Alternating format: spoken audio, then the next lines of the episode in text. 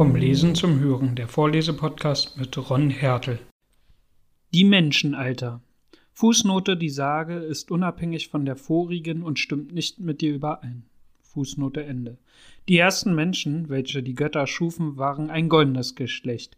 Diese lebten, solange Kronos, Saturn, dem Himmel vorstand, sorgenlos und den Göttern selbst ähnlich, von Arbeit und Kummern entfernt. Auch die Leiden des Alters waren ihnen unbekannt. An Händen, Füßen und allen Gliedern immer rüstig, freuten sie sich von jeglichem Übel frei, heitere Gelage. Die seligen Götter hatten sie lieb und schenkten ihnen auf reichen Fluren stattliche Herren. Wenn sie verscheinen sollten, sanken sie nur in sanften Schlaf. Solange sie aber lebten, hatten sie alle möglichen Güter.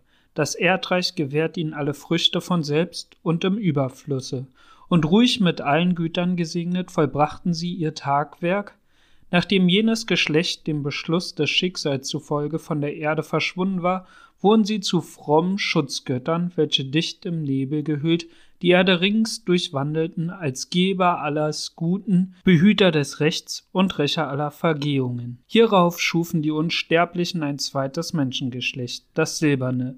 Dieses war schon weit von jenem abgeartet und glich ihm weder an Körpergestalt noch an Gesinnung, sondern ganze hundert Jahre wuchs der verzärtelte Knabe noch unmündig an Geist unter der mütterlichen Pflege im Elternhause auf, und wenn einer endlich zum Jünglingsalter herangereift war, so blieb ihm nur noch kurze Frist zum Leben übrig. Unvernünftige Handlungen stürzten diese neue Menschen in Jammer, denn sie konnten schon ihre Leidenschaft nicht mehr mäßigen und frevelten im Übermute gegeneinander. Auch die ältere der Götter wollten sie nicht mehr mit gebührendem Opfer ehren. Deswegen nahm Zeus dieses Geschlecht wieder von der Erde hinweg, denn ihm gefiel nicht, dass sie der Ehrfurcht gegen die Unsterblichen ermangelten.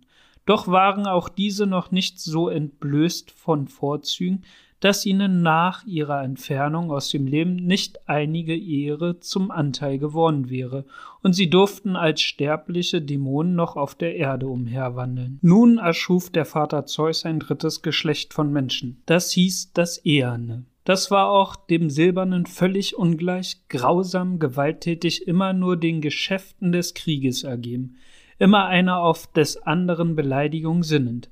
Sie verschmähten es, von den Früchten des Feldes zu essen und nährten sich vom Tierfleische. Ihr Starrsinn war hart wie Diamant, ihr Leib von ungeheurem Gliederbau, Arme wuchsen ihnen von den Schultern, denen niemand nahe kommen dürfte, ihre Wehr war Erz, ihre Wohnung Erz, mit Erz bestellten sie das Feld, denn Eisen war damals noch nicht vorhanden. Sie kehrten ihre eigene Hände gegeneinander, aber so groß und entsetzlich sie waren, so vermochten sie doch nichts gegen den schwarzen Tod und stiegen vom hellen Sonnenlichte scheidend in die schaurige Nacht der Unterwelt hernieder. Als die Erde auch dieses Geschlecht eingehüllt hatte, brachte Zeus, der Sohn des Kronos, ein viertes Geschlecht hervor, das auf der nähernden Erde wohnen sollte. Dies war wieder edler und gerechter als das vorige. Es war das Geschlecht der göttlichen Heroen, welche die Vorwelt auch Halbgötter genannt hat. Zuletzt vertilgte aber auch sie Zwietracht und Krieg, die einen vor den sieben Toren Thems, wo sie um das Reich des Königes Ödipus kämpften die andern auf dem Gefilde Trojas, wohin sie um der schönen Helena willen zahllos auf Schiffen gekommen waren. Als diese ihr Ehrenleben in Kampf und Not beschlossen hatten, ordnete ihnen der Vater Zeus ihren Sitz am Rande des Weltalls an. Im Ozean auf den Inseln der Seligen, dort führen sie nach dem Tode ein glückliches und sorgenfreies Leben wo ihnen der furchtbare Boden dreimal im Jahr honigsüße Früchte zum Labsaal emporsendet. Ach wäre ich, so seufzt der alte Dichter Hisuit, der diese Sage von den Menschenaltern erzählt, wäre ich doch nicht ein Genosse des fünften Menschengeschlechtes, das jetzt gekommen ist. Wäre ich früher gestorben oder später geboren, denn dieses Menschengeschlecht ist ein eisernes. Gänzlich verderbt ruhen diese Menschen weder bei Tag noch bei Nacht von Kümmernis und beschweren immer neue nagende Sorgen, schicken ihnen die Götter. Sie selbst sind die größte Plage. Der Vater ist dem Sohne, der Sohn dem Vater nicht hold. Der Gast hasst den ihn bewirtenden Freund, der Genosse den Genossen. Auch unter Brüdern herrscht nicht mehr herzliche Liebe wie Vorzeiten. Dem grauen Haare der Eltern selbst wird die Ehrfurcht versagt, Schmachreden werden gegen sie ausgestoßen, Misshandlungen müssen sie erdulden. Ihr grausamen Menschen denkt ihr denn gar nicht an das Göttergericht, dass ihr euren abgelebten Eltern den Dank für ihre Pflege nicht erstatten wollet? Überall gilt nur das Faustrecht. Auf Städteverwüstung sinnen sie gegeneinander. Nicht derjenige wird begünstigt, der die Wahrheit schwört, der gerecht und gut ist, nein, nur den Übeltäter, den schnöhenden Frevler ehren sie. Recht und Mäßigung gilt nichts mehr. Der Böse darf den Edleren verletzen, trügerische, krumme Worte sprechen, Falsches beschwören. Deswegen sind diese Menschen auch so unglücklich, schadenfroh, misslaunig, Schellsucht verfolgt sie und grollt ihnen mit dem neidischen Antlitz entgegen. Die Göttinnen der Scham und der heiligen Scheu, welche sich bisher doch noch auf der Erde hatte blicken lassen, verhüllen traurig ihren schönes Leib in das weiße Gewand und verlassen die Menschen, um sich wieder in die Versammlung der ewigen Götter zurückzuflüchten. Unter den sterblichen Menschen blieb nichts als das traurige Elend zurück, und keine Rettung von diesem Unheil ist zu erwarten.